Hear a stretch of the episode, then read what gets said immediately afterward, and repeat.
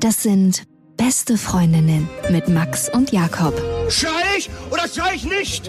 Und du sagst es mir nicht, aber ich schrei aber nicht. Leg mich doch am Arsch. Der ultra ehrliche Männer-Podcast. Hallo und herzlich willkommen zu Beste Freundinnen. Hallo. Euer Apfelmittel für die Ohren. Die Folge heute heißt Selbstständig und es geht sowohl um die klassische Selbstständigkeit im beruflichen als auch um die Beziehungsselbstständigkeit. Aber bevor wir loslegen, eine Frage an dich, Max. Würdest du eher deinem Vater einen Zungenkuss geben? Schon wieder so eine. Bitte, denk dich da erstmal rein. Und Ich mach die Augen zu. Und es muss eine Situation sein, wo keiner damit rechnet, du hast keinen vorher gebrieft. Und es muss eine Situation sein, wo ihr ein öffentliches Fest habt, wo ganz viele andere Verwandte auch dabei sind. Also dein Vater sitzt am Tisch beispielsweise, du gehst vorbei und legst beide Hände auf seine Schultern, beugst dich vorn über und gibst ihm dann einen Zungenkuss. Aber so einen richtigen. Oder deiner Mutter. Meinem Vater. Warum? Weil ich glaube, das könnte noch mehr als Humor verstanden werden. Wenn und das andere hat gleich was sowas das hat gleich was Sexuelles. Da fängt gleich einer sich an auszuziehen und es geht Gehen in los. Belgien sofort alle Kameras an. Hier können wir doch was vermarkten draus. Und irgendwie fühlt sich mit meiner Mutter auch noch falscher an, weil es richtig sein könnte, wenn du Oh, verstehst, was ich meine. Naja, weil es geschlechterspezifisch ich als Heterosexueller ja passen würde. Also nur von der Theorie Mann, Frau. In dem Moment, wo es mein Vater ist, ist es so abstrakt in Gedanken, dass ich sage, das ist so abstrakt, dass das sowieso Aber nicht wem mehr würdest du vom würde. Gefühl lieber küssen? Ah, mein Vater. Wirklich? Mhm. Glaubst du, ja, umarmt ihr euch auch selten, ne? Nee, ich umarme, das stimmt überhaupt nicht. Ich Wirklich? umarme meinen Vater jedes Mal, wenn wir uns Ja, aber zusammen- umarmt er dich auch oder ist er da so noch als nein, Klotz? nein, nein, überhaupt nicht. Das ist sehr Kann er dich so herzlich. richtig anfassen? So? Mhm. Komm mal. Ah, okay. Und Eher da, als meine Mutter. wie wäre es denn, wenn du bei der nächsten Umarmung wirklich die Augen zumachst und dann so mit gespitztem Mund auf ihn kommst? Okay. Wie viel müsste ich dafür zahlen, dass das stattfindet?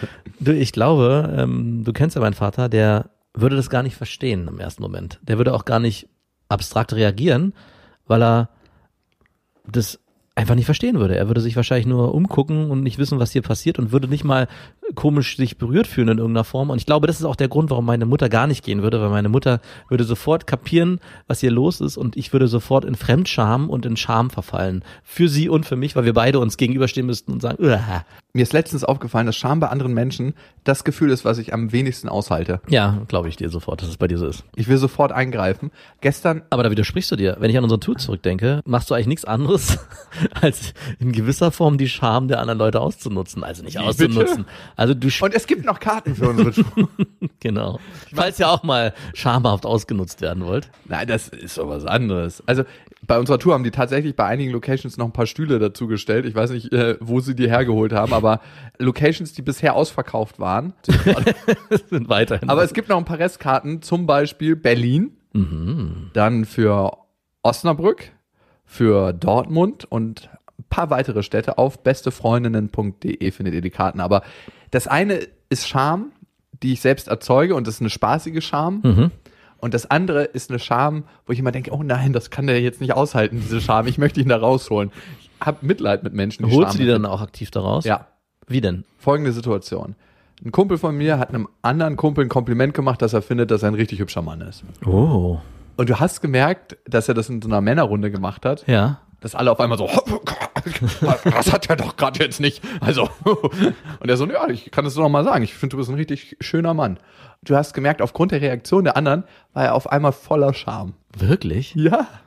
Das war sowas so ganz, es war total still in dem Moment, weil er hat das auch mit so einem merkwürdigen Ansatz gesagt. So, ich muss dir mal sagen, du bist ein richtig schöner Mann. Ich glaube, dass was eigentlich passiert ist, dass du beleidigt gewesen bist, dass es nicht du gewesen bist, der Ja. dieses Kompliment Ja. bekommen hat. Du ertappst mich doch immer wieder. Ah, ich weiß. Wie? Du, ich war gar nicht gemeint. Ich hatte schon die Augen zu in dem Moment und habe mich da drin gebadet. Andere Frage.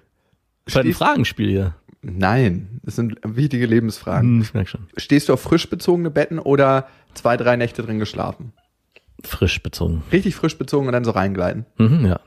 Ich glaube, da kann man tatsächlich Industrienationen in zwei Parteien einteilen. Einmal die, die es gar nicht mögen, weil das immer so hart ist, so frisch gewaschene Bettwäsche Wie wäschst du denn deine Bettwäsche? Du wäschst ohne bestimmt- Weichspüler. Du natürlich. wäschst die mit irgendeinem so Bio-Kernöl Zwei oder so. Waschnüsse. ja, genau.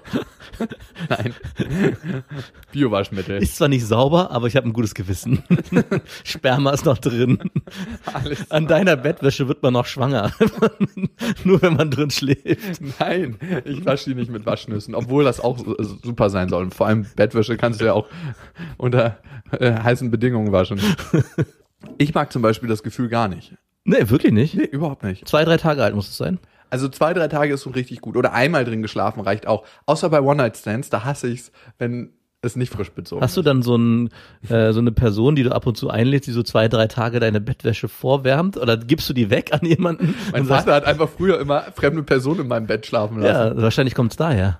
Na, dann würde ich ja frisch bezogene Betten mögen. Nee, wahrscheinlich, weil du das, weil du es nicht wusstest, dass da jemand drin geschlafen hat und dann bist du da als Kind eingestiegen. Ah, das ist aber schön, Ist das ja riecht warm. so. Ja, genau. Ein kalter Körper in meinem Bett, den ich so mit den Füßen wegtreten muss. ich war mal in Afrika in so einer Safari-Lodge. Also wir haben jetzt nicht irgendwie, wir sind da zu Fuß rumgewandert. Abends bin ich so in mein Bett in mein Zelt eingestiegen, das war alles so super schön hergerichtet. Hab die Füße ausgestreckt und auf einmal war was Warmes an meinen Füßen und ich dachte, fuck, eine Schlange. bin so aufgesprungen, richtig panisch. Und dann haben die einfach eine fucking Wärmflasche in mein Bett gelegt. Oh. Aber wie kann man eine Wärmflasche in der Wildnis jemanden ans Fußende legen und nicht Bescheid sagen? Oder? Sind, sind, Schwa äh, sind Schlangen nicht Kaltblüter? Schlangen fühlen sich in Wirklichkeit richtig kalt an, aber im Deswegen. Moment der Panik denkst du auch nicht, Moment mal, das kann keine Schlange sein. Die müsste sich jetzt kalt anfühlen. Nur die männliche Schlange ist warm. Das denkst du dir nicht.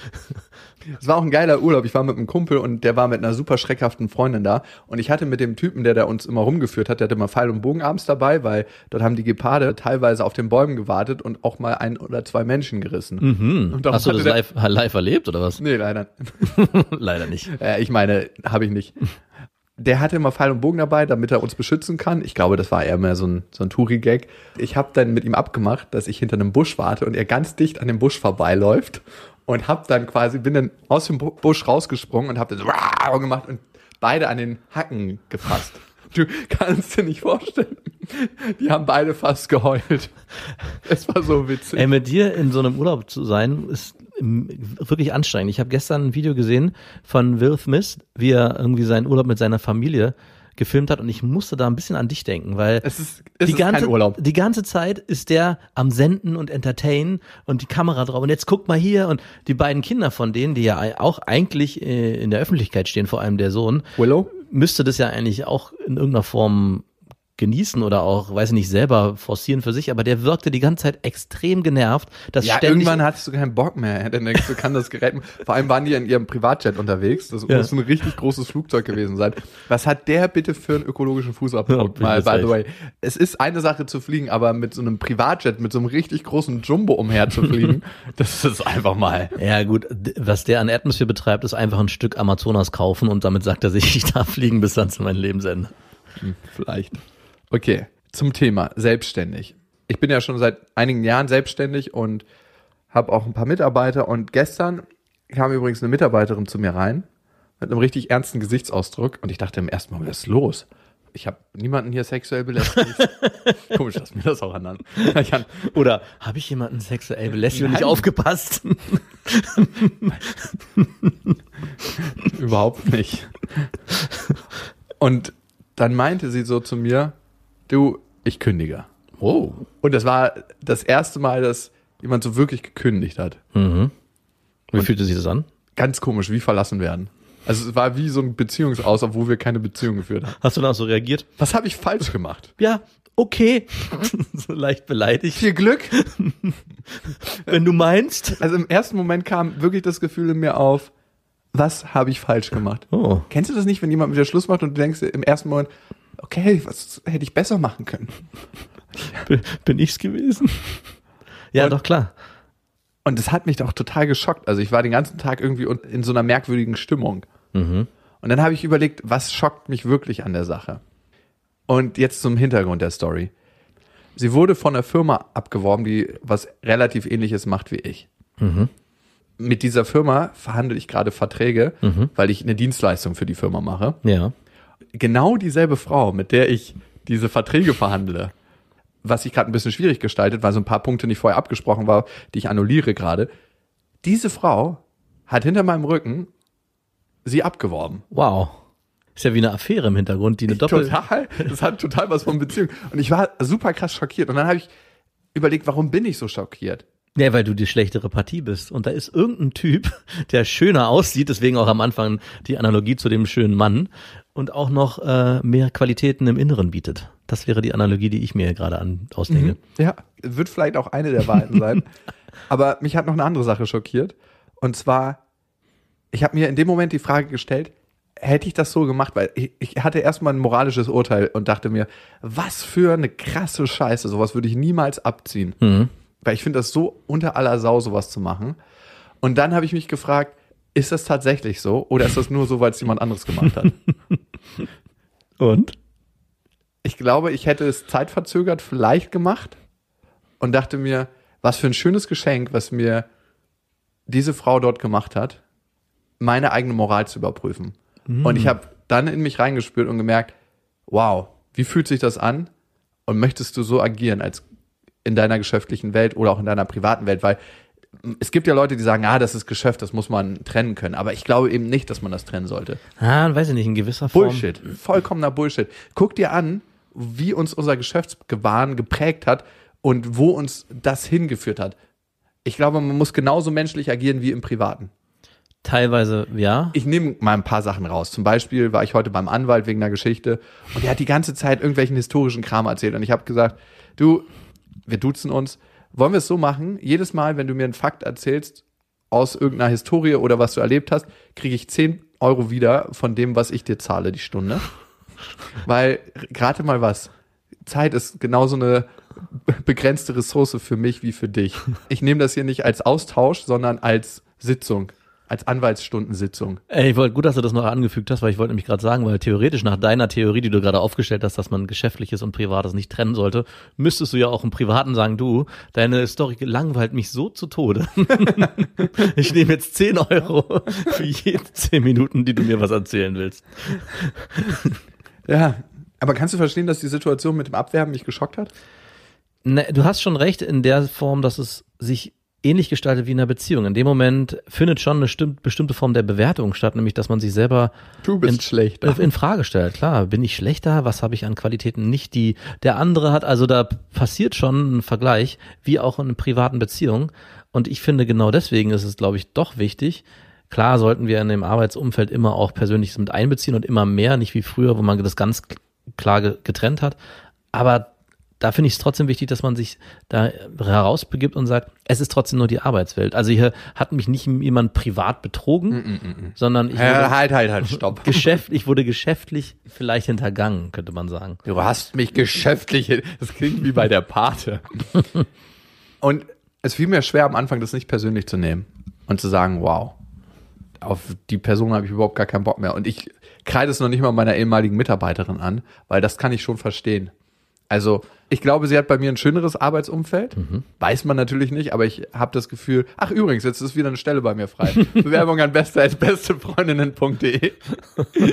Wenn ihr gut in den Medien seid, wenn ihr richtig gut schreiben könnt. Vielleicht habt ihr auch gute Fähigkeiten im Recherchieren und Dinge rausfinden. Und mehr darf nicht verraten werden. Und ich sehe es jetzt einfach als Kalibrierung meines moralischen Kompasses. Und der kann ab und zu mal eine Kalibrierung gebrauchen. Und ich werde auch nochmal die Person spezifisch darauf ansprechen, weil das lässt sich mir nicht nehmen. Wirst du auch mit ihr, fragen, was der Scheiß soll. wirst du auch mit ihr schlafen dann? Um, äh, So ein vielleicht, Wutsex? Gar keinen Fall. das müsste ja dann eigentlich passieren. Muss auch ein beid, beidseitig einvernehmlicher Wutsex. Eine Win-Win-Situation für alle Beteiligten. Was da am Ende sich dann doch ergeben hat. Komm, wir bilden ein Joint Venture. so nennt man das dann. ja. Auf den stabilen. Das ist dann das wahre Socializen, was man machen muss, um Mhm. weiterzukommen geschäftlich. Spannend, das interessiert mich auf jeden Fall, wie das ausgeht. Vor allem, was mit der Abwerberin passiert am Ende. Ob es da vielleicht noch.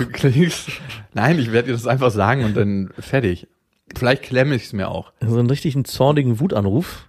Was Nein, fällt Ihnen ein? Was fällt dir da ein? Nö, also ich, ich schau mal. Ich guck, ob es in mir hochkommt die nächsten zwei Wochen. Und wenn nicht, sage ich einfach, Ich lasse es auf sich beruhen. Und ich kann nicht das Verhalten von anderen Menschen verändern. Ich kann immer nur mein eigenes Verhalten überprüfen. Und diese Situation schafft eine wunderbare Gelegenheit in der Theorie, mich nochmal moralisch zu überdenken. Und das kann ich machen. Aber nicht. würdest du sagen, dass dein Karma-Konto jetzt voller ist? Also Nein. in dem Moment, wo man so einem sowas widerfährt, müsste man sich ja fragen, wenn man selber für sich die Entscheidung trifft, okay, es ist in Ordnung für mich und ich werde in Zukunft, für mich ist es sogar eine Lehrerfahrung und ich werde in Zukunft auch in meinem Arbeitsumfeld oder privaten Umfeld daraus eine Lehre ziehen und mich dementsprechend auch verhalten, also was Positives äh, dadurch äh, für mich erlernen. Und da müsste ja sich aufgrund meiner Karma-Theorie ergeben, dass die auf jeden Fall nochmal an anderer Stelle bestraft wird für ihr, für ihr Verhalten und du belohnt wirst. Nein. Weil, nur weil du was Schlechtes nicht tust, ah, schade. Ist es nicht so, dass du belohnt wirst, Ah, sondern schade. es ist eher, glaube ich, wenn du was Gutes tust. Und wenn daraus aus dieser Situation was Gutes resultieren sollte, wenn du irgendwann mal, also was hätte ich mir gewünscht Mhm. in der Situation? Ich hätte mir gewünscht, dass die Frau von dem anderen Unternehmen auf mich zukommt und sagt, hey, wir stocken gerade unser Team auf. Ich würde gerne deiner Mitarbeiterin ein Angebot machen. Ein unmoralisches Angebot machen. Wie siehst du das? Ist total schwierig, ne? So eine offene Kommunikation zu führen.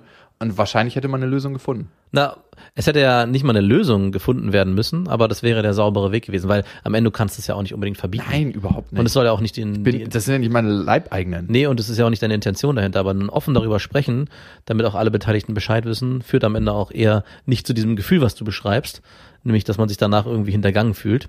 Was man im Umkehrschluss ja auch wieder aufs Privatleben äh, münzen könnte und dann auch zu seiner Partnerin sagen könnte, du, ähm, ich habe dann jemanden kennengelernt, das wäre ja das gleiche in Grün.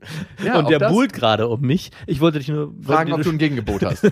Hast du da, kannst du da noch was rauflegen? damit ich hier Interesse hätte bei Dreimal die Woche im Blowy. Okay, viermal sind geboten. Weil wenn du sagst, geschäftliches und private sollte man nicht trennen, wäre ja das das geschäftliche, was ins private was Umfeld ich kommen meine, sind seine Moralvorstellungen, sollte man im Privaten und im Geschäftlichen auf Augenhöhe haben. Klar gibt's da Trennlinien, ganz klar. Aber man kann nicht sagen, ja, das ist halt geschäftlich. Da kann ich machen, was ich möchte. Also die Frage ist immer, möchte man, dass einem das selber widerfährt? Das ist eigentlich die Grundfrage, die man sich stellen soll. Wenn man merkt, nee, das ist Bullshit und man möchte nicht, dass einem selber das widerfährt, dann sollte man auch so in der Außenwelt nicht agieren. Und ich kann nur sagen, ich habe bestimmt schon Sachen gemacht, wo ich nicht wollen würde, dass mir das widerfährt. Ja. Warum sagst du so ja? Wie sieht's bei dir aus? Ja, äh, aber eher im privaten Umfeld. Auch gut. Auch da Schaden anzurichten. Ich würde mir gerne die Rosinen rauspicken und von beiden das Beste und nehmen. Mehr zum Thema Selbstständigkeit, weil das ist ein Aspekt von Selbstständigkeit gleich. Erstmal die Info, ihr könnt ja diesen Podcast abonnieren auf Deezer, auf Spotify, überall wo es Podcasts gibt und auf iTunes und da Rezensionen hinterlassen. Kundenbewertung heißt es. Und wir haben zum Beispiel von Brad Britt eine Bewertung über vier Sterne gekriegt. Hört mal auf, euch Gäste einzuladen. Interessiert niemanden und nimmt euch die Dynamik. Mann, Mann, Mann. Einmal mit Profis arbeiten. Oder ganz kurz danach die Bewertung von Felice Julie.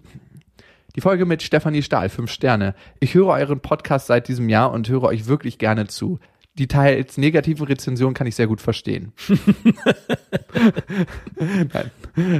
Die Folge mit Stefanie Stahl war mein persönliches Highlight. Eine tolle Idee, Stefanie Stahl einzuladen. Er hat das ihre persönliche Assistentin geschrieben. es war wirklich sehr interessant. Gerne mehr von euch dreien. Wer weiß. Gezeichnet Sabine Stahl. ihre Tochter. Gezeichnet SS. Ganz, ganz schwieriges Kürzel. Weißt du, was mir dieses Beispiel wunderbar wieder mal zeigt? Man kann es niemandem recht machen. Yes. Wir werden immer gefragt, wonach wir Themen aussuchen. Gar nicht. Nein, es ist so. Ich finde immer, was im Leben aktuell ist und wo es einen gerade hinführt. Ja. Und wir denken uns nicht Themen aus, wo wir denken, oh, das zieht jetzt oder das ist, muss jetzt, das ist ein richtiger, Das ist gerade viral. das ist gerade viral, oder? Ich glaube, man macht immer dann Sachen, die einem selber Spaß machen, wenn man Sachen macht, die einem selber Spaß machen. Das ist self-fulfilling prophecy. Nein, aber selbst wenn du damit scheiterst, hast du auf dem Weg Spaß gehabt. Und Ja. hast irgendwie Freude dabei gehabt. Weißt du, was ich meine? Und das gehört auch zum Selbstständigsein dazu. Ah. Wenn du deine Eltern gefragt hättest früher, was wäre ein sinnvoller Studiengang? Dann hätten die mir mit Sicherheit sowas wie Elektrotechnik oder Das wird BWL. jetzt gerade gebraucht. Das wird gerade Das gebraucht. ist der größte Bullshit überhaupt, ne? Das Ey, äh, wird ich- jetzt gerade gebraucht. Das, ich, so habe ich aber mein damaliges, äh, ich habe ja Fachabitur erstmal gemacht, bevor ich mein Abitur gemacht habe. Und so habe ich, weil meine Eltern mir geraten haben, das wird bald gebraucht werden. Aber bitte, das wird jetzt bald gebraucht? Woher, A, woher wissen das deine Eltern? Und Weil- B, Zu Zeiten, wo es noch kein Internet gab. was ist acht Jahre später? Wird es dann auch gerade noch gebraucht? Das ist halt das, ne? Wenn du auf eine Sache reagierst, ist es so, als ob, wow, das in der, in der Wirtschaftswoche haben sie gesagt, dass der Aktienkurs von der und der Aktie gut ist. Darauf muss man jetzt investieren. Zu spät. Spätestens wenn es bei RTL in den Nachrichten kommt, sollte man nicht mehr investieren. Bitcoin, jetzt. Genau. Heißes Ding. Ja, obwohl, die sind gerade wieder. Ja, bist du wieder dran oder was? Aber ich weiß, dass sie sich erholt haben, aber schon seit längerem. Du guckst nur nicht mehr rauf. Und das ist auch die Sache, jemandem authentisch zu begegnen. Ne? Wenn man immer das macht, was man glaubt, würde anderen Menschen gefallen, kann man nie man selbst sein. Man ist immer die Version, von der man glaubt, dass die anderen gefällt. Und das ist ja auch immer nur das, was ich glaube, was dir gefällt. Ja, Ne? Das ist ja auch das Problem. Wenn ich genau wüsste, was dir gefällt, wäre es viel, viel einfacher. Ich frage mich nur gerade, ob jeder die Wahl hat, das ist auch ein Thema, was bei mir immer noch sehr präsent ist, dass man sich wirklich immer dafür entscheiden kann, zu sagen, ich mache das, worauf ich Bock habe. Also ich gehe aus zum Beispiel einer Festanstellung heraus und gehe das Risiko ein, irgendwie in Selbstständigkeit zu kommen. Mit Super schwierig. Ja, weil man, also ich vor allem, sich mich lange in so einer Sicherheit gewähnt habe und auch immer noch, dass eine Festanstellung in einem Betrieb auch unglaublich viel Sicherheit mitbringt. Ist das bringt. wirklich so? Das frage ich mich Nein, der trügerische Sicherheit, zumindestens wenn man sich darüber, wenn man sich nicht ja, damit beschäftigen will, was wäre vielleicht noch möglich, wenn ich mich nochmal genau angucke und sage, in welche Richtung ich eigentlich gehen will. Also dazu gehört ja erstmal eine Unzufriedenheit in dem Beruf, in dem man sich befindet. Wenn man da aufgeht, dann ist gegen eine Festanstellung auch gar nichts zu sagen. Aber in dem Moment, wo man sagt, ey, eigentlich ist es gar nicht so richtig das, was ich machen will, sondern da hat mir mal irgendjemand zu geraten, weil in der Wirtschaftswoche stand, diese Stelle oder diese Art von Arbeit wird gebraucht. Und jetzt mache ich das und es wird gebraucht und ich mache es vielleicht auch gut. Aber wenn ich daran nicht glücklich bin, dann kommt man irgendwann in die Situation, dass man sich fragt, möchte ich das weitermachen? Und da ist schon dieses Sicherheitsgefühl, und das ist bei mir ganz extrem gewesen und auch immer noch, dass ich einfach Angst hatte, den Schritt zu gehen, weil ich dachte, was passiert danach? Ich verliere alles. Das Gefühl entsteht auf jeden Fall. Kann ich total gut nachvollziehen. Und ich glaube, ein ganz wichtiger Faktor ist die Sozialisierung. Sind deine Eltern in irgendeiner Weise selbstständig? Nein, natürlich nicht. Und das wird dir natürlich auch von zu Hause sehr, sehr tief eingebläut. Das sicherste ist, in der Festanstellung zu sein. Und ich glaube, es gibt tatsächlich kein richtig oder falsch. Ich war auch in der Festanstellung. Ich bin damit nicht so richtig gut zurechtgekommen. Aber es liegt auch daran, dass ich nicht Bock hatte, dass mir ein Chef jeden Tag sagt, was ich so zu tun habe. Es gibt, glaube ich, sehr gute Chefs und ich hatte auch teilweise gute Chefs, aber ich halte es nicht für sicherer, festangestellt zu sein, weil dieser Chef oder dieses Konstrukt Firma kann sich immer verändern und du kannst darauf nicht so einwirken wie als Selbstständiger. Also du kannst nicht darauf einwirken, ob dein Chef sagt, er feuert dich oder er feuert dich nicht, wenn von oben irgendwie eine Kursänderung angegeben wird und das heißt 30 Prozent der Belegschaft müssen gefeuert werden. Und du kannst dieses Konstrukt Firma nicht in dem Maße beeinflussen, wie du deine selbstständige Arbeit beeinflussen stimmt, kannst, weil das ist so groß und du bist ein Tausendstel, ein Zehntausendstel, ein Fünfzigstel nur davon. Aber was ich auch sehe, durch Selbstständigkeit, ich meine, es heißt ja immer selbst und ständig, Mhm. das stimmt. Du bist immer gefordert, an dein Maximum zu gehen und für dich zu sorgen und zu gucken, wie könnte man das noch anders machen, wie könnte man es besser machen. Du bist ständig damit beschäftigt. Das ist was, was dich dann dein Leben lang begleitet. In dem Moment, wo du in die Selbstständigkeit gehst, ist der Zeitpunkt, wo du im ganzen Umfang für dich selbst Verantwortung übernehmen musst. Ich meine, du hast ja den Aspekt gebracht, Erziehung und Sozialisierung und ich muss zugeben, meine Eltern haben immer, sobald es in Richtung Risiko gegangen wäre, gesagt, mach das lieber nicht, mach lieber was sicheres, was dich festigt, wo du ja ähm, festes Gehalt bekommst und irgendwann denk auch an deine Rente und solche Sprüche kamen immer wieder. Dazu, wie du schon beschrieben hast, waren meine Eltern beide auch selber in der Position. Also sie kannten ja, konnten ja selber aus ihrem Kosmos gar nicht ausbrechen.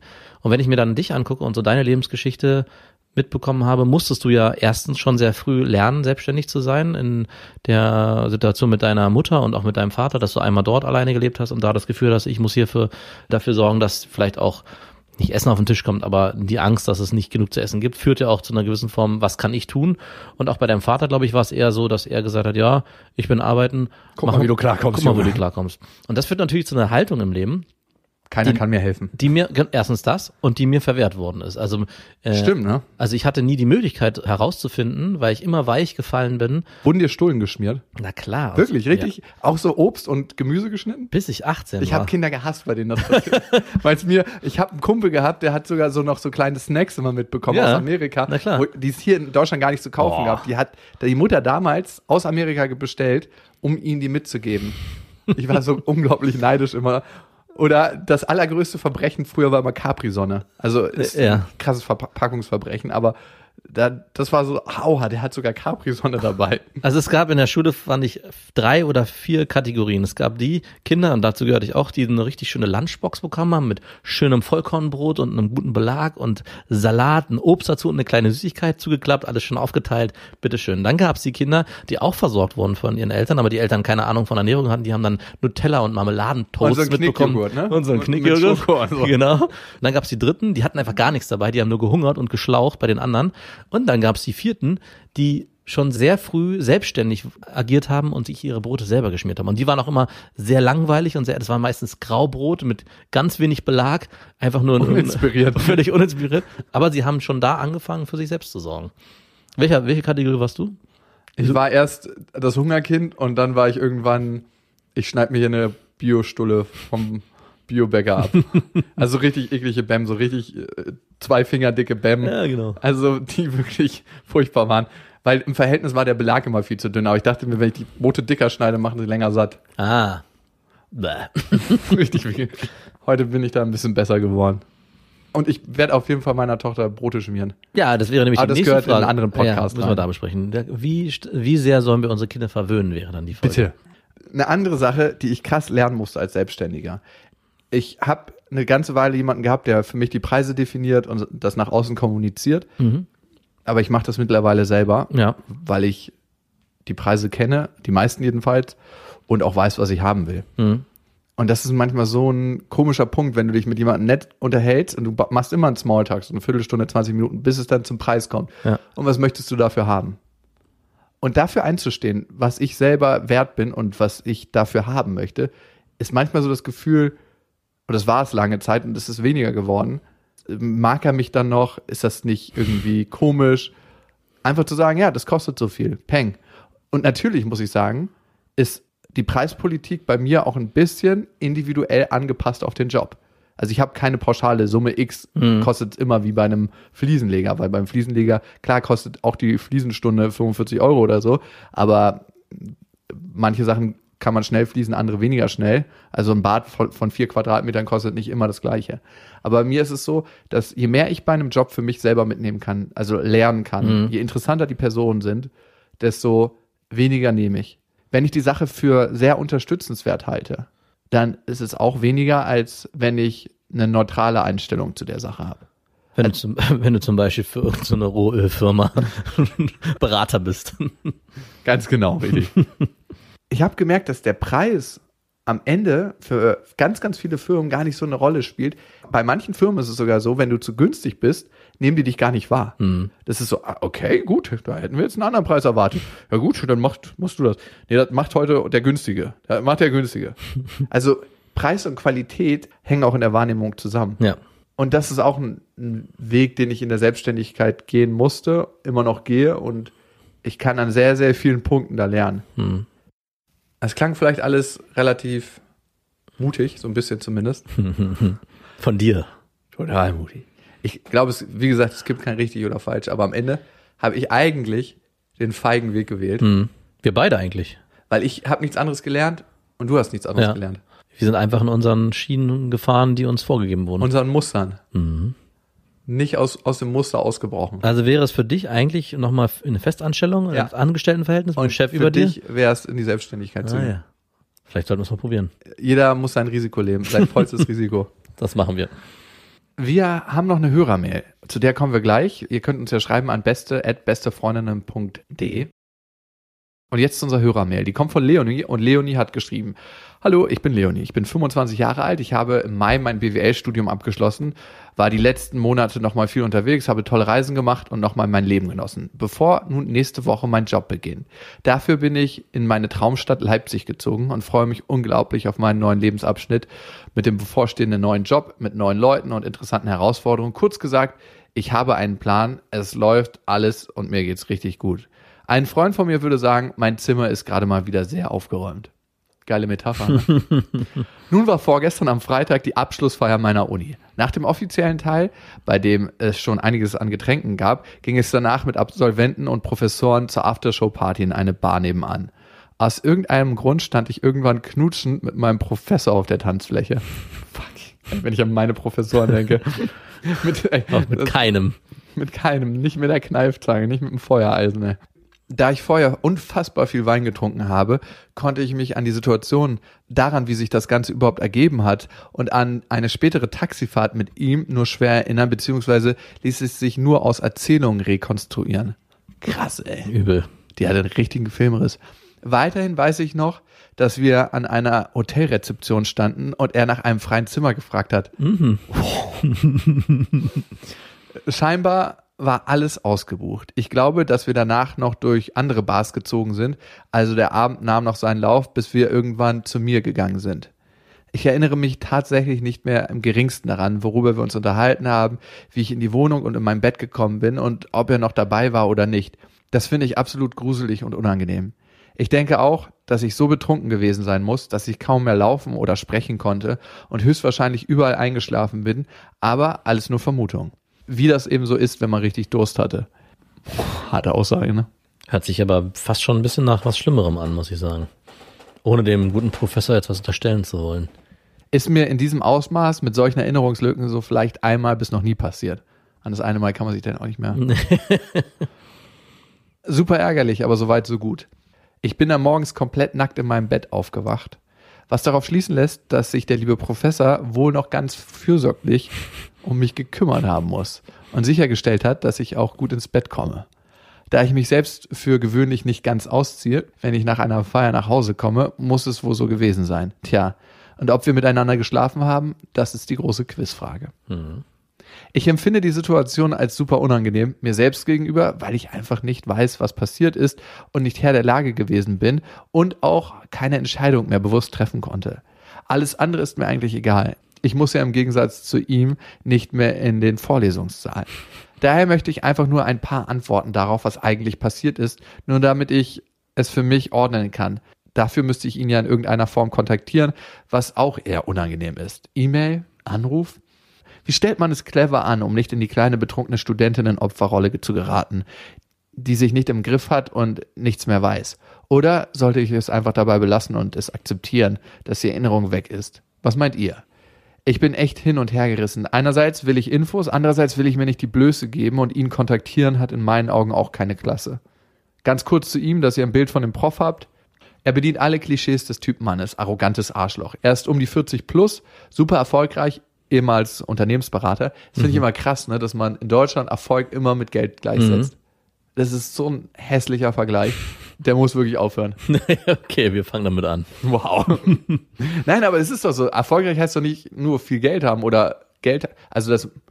Naja, es ist ein ziemlich logisches Konzept, äh, das am Ende. Aber es ist ein dummes Konzept. Man kann nicht sagen, dass er auf den ersten Blick gut aussieht, aber durch seine Präsenz, Ausdrucksweise und seine Ausstrahlung gewinnt er an Attraktivität und natürlich fährt er mit seinem Porsche vom Parkplatz. natürlich.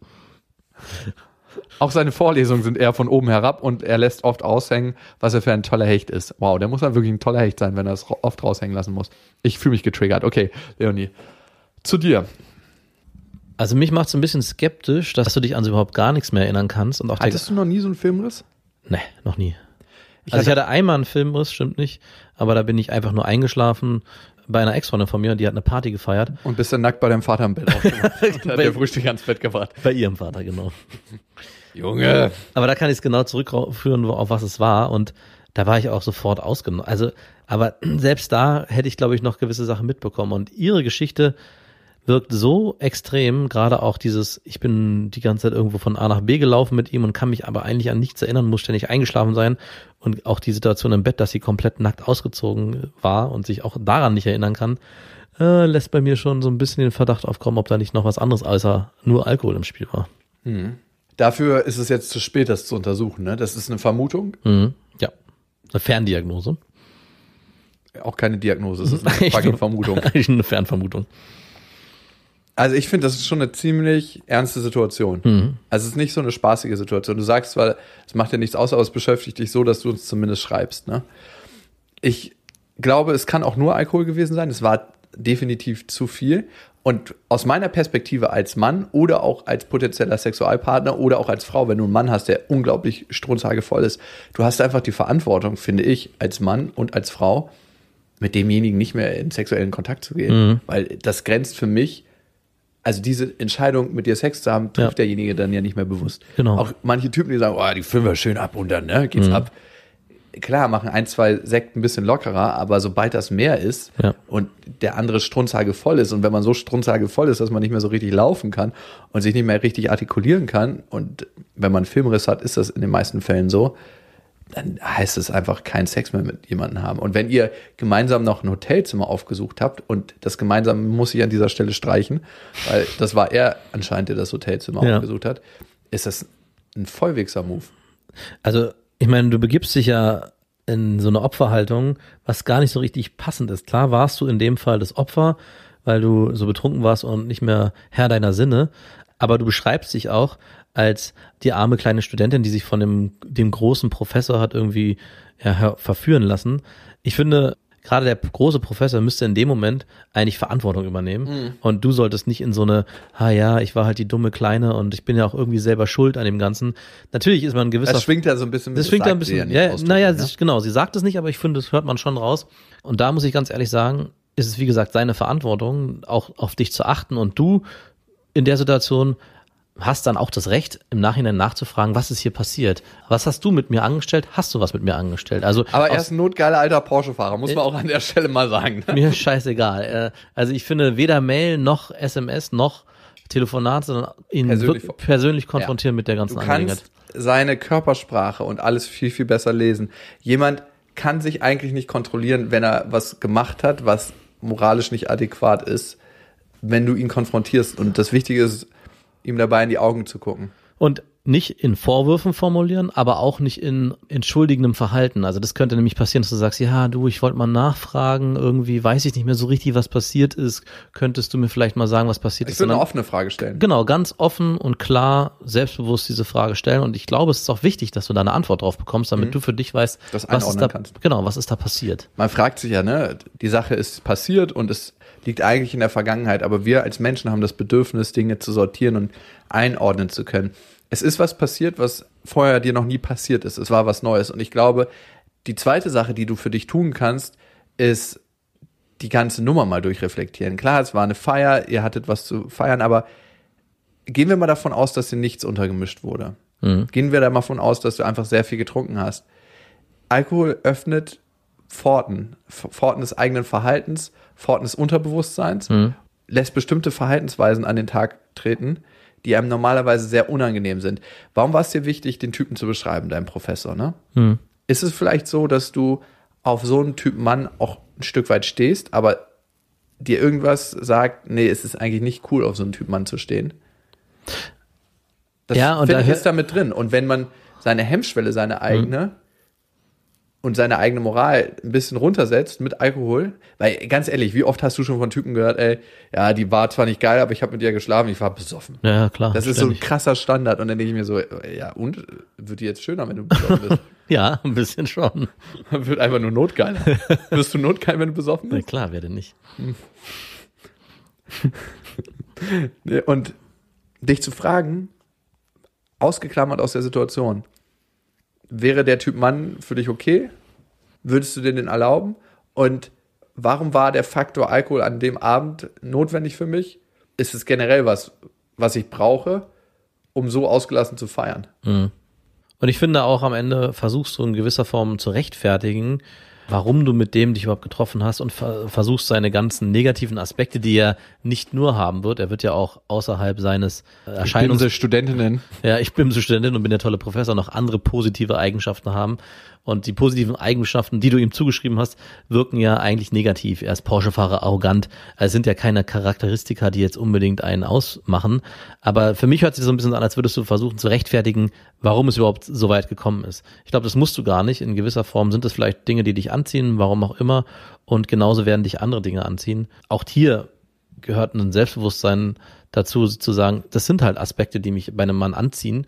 Und die zu erkennen, helfen einem vielleicht beim nächsten Mal auch, Ja, ich kann das schon verstehen. Auf einer moralischen, bewussten, logischen Ebene denkt man, das sind doch alles krasse Scheißeigenschaften. Und Ja, dann gibt's die unterbewusste Genau. sexuelle Eigen, dann gibt's die unterbewusste sexuelle Ebene, wo das oben abgestellt wird. Und da findet man das anziehend. Und das, ja, das finde ich das wichtig, finde ich auch gut. Das, ja, das, darauf wollte ich das hinaus. Das finde ich ja auch gut. Also zu sagen, das sind Eigenschaften, die jetzt vielleicht nicht unbedingt positiv äh, neutral bewertet werden, aber trotzdem stehe ich dazu, dass ich eine gewisse Arroganz an Männern mag, vielleicht auch, dass, dass die fette Autos fahren, das darf ja sein, aber das wird am Ende nicht ausschlaggebend dafür sein, dass du vielleicht auch irgendwann einen Partner suchst, der nur diese Eigenschaften hat. Trotzdem hört sich das für mich so an wie so eine Art Rechtfertigung von wegen, naja, und wenn was passiert ist mit dem, ich wollte ja eigentlich gar nicht, weil das so ein Arsch ist, weil er nur diese bestimmten Eigenschaften hat. Fändest du mich geiler, wenn ich ein fettes Auto fahren würde? Ja, aber bitte ein SUV hatten wir ja schon. Aber so einen schönen ein Kia oder so. Oder ein, ein Subaru. Kia Sorento SUV. Leonie, viel Glück auf deinem Weg und danke für dein Vertrauen. Und selbst wenn du das Gespräch nicht führen möchtest, ich glaube, es hilft immer, die Dinge mal aufzuschreiben und für sich zu gliedern und nochmal zu gucken, warum habe ich mich in der Situation so verhalten. Und am Ende, glaube ich, machen wir alle bestimmte Dinge in unserem Leben, die wir im Nachhinein nicht mehr so machen würden. Und dann vielleicht beim nächsten Mal eben Anders. nicht mehr so machen, genau. Ey, und ich habe schon so viele Sachen gemacht, die ich definitiv so nicht mehr machen würde in meinem Leben. Ich Ganz, weiß. ganz. Und der Professor sicherlich auch. Und in diesem Sinne, egal wo ihr gerade seid, ob auf Reisen, zu Hause, warum musst du so lachen? Ich wollte sagen. Oder in der Uni. Das ist gerade unpassend. Das ist wirklich unpassend. Bis dahin. Wir wünschen euch was. Das waren Beste Freundinnen mit Max und Jakob. Jetzt auf iTunes, Spotify, Soundcloud, dieser YouTube und in deinen schmutzigen Gedanken.